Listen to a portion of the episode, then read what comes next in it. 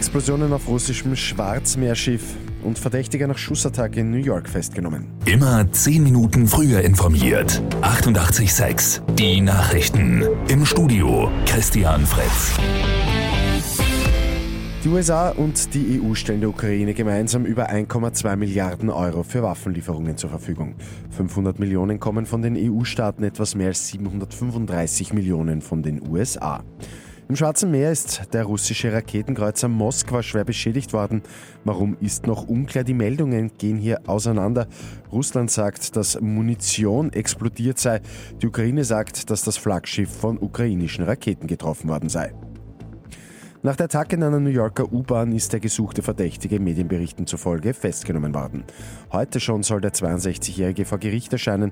Der Mann soll vorgestern bei einer Attacke in Brooklyn zehn Menschen angeschossen haben. 13 weitere Menschen haben sich bei der Flucht verletzt oder eine Rauchgasvergiftung erlitten. Fußball Champions League, Manchester City und der FC Liverpool sind am Abend ins Halbfinale eingezogen. Liverpool spielt gegen Benfica Lissabon 3 zu 3. Das reicht nach dem 3 zu 1 im Hinspiel.